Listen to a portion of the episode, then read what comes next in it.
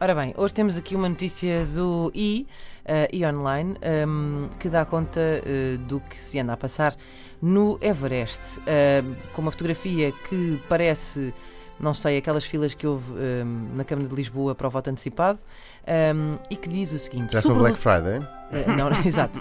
Uh, tristemente, sim. Ora bem, uh, diz: sobrelotação do Everest obriga alpinistas a andar sobre cadáveres. Pois que Rui Ferreira se aprontou a comentar: em Portugal, nas igrejas, os turistas fazem o mesmo.